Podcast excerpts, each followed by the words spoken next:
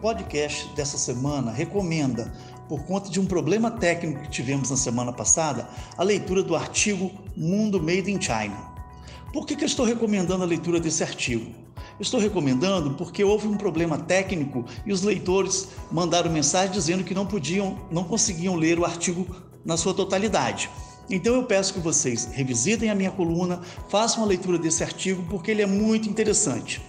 Esse artigo faz uma breve retrospectiva histórica da relação diplomática Estados Unidos-China, a partir da visita do presidente Nixon à China realizada em 1972. Nessa visita, o presidente Nixon ficou uma semana na China e fez vários contatos com o presidente Mao Tse-tung, ditador Mao Tse-tung, e essa semana ficou conhecida a partir dessa visita como uma semana que mudou o mundo. O resultado dessas políticas foi muito rápido. A economia chinesa cresceu muito e rapidamente os produtos dela começaram a incomodar os concorrentes internacionais.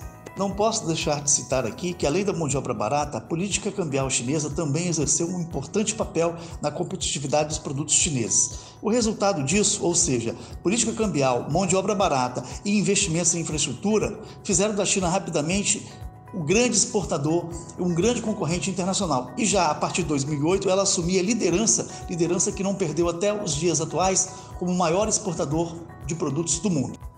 Com a morte de Mao Tse-tung em 1976, assumiu o novo líder chinês Deng Xiaoping. E Deng Xiaoping pôs em prática um amplo programa de transição econômica, no qual realizou enormes investimentos em infraestrutura, principalmente na logística, portos, aeroportos, ferrovias e rodovias. Fechou empresas estatais, privatizou algumas empresas deficitárias e fez parcerias com capital internacional. Além disso, ele criou as Zonas Econômicas Especiais, as famosas ZES, que se tornaram plataforma de exportação de produtos made in China para o mundo todo. Peço também, após a leitura do artigo Mundo Made in China, que vocês é, participem da enquete que está sendo disponibilizada.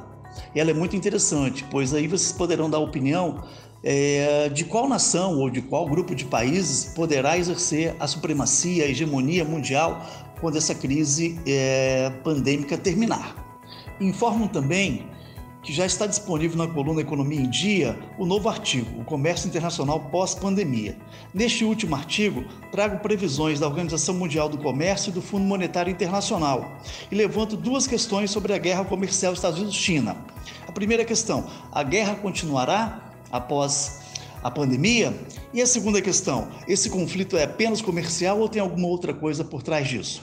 Espero que, que aprecie. Até a próxima.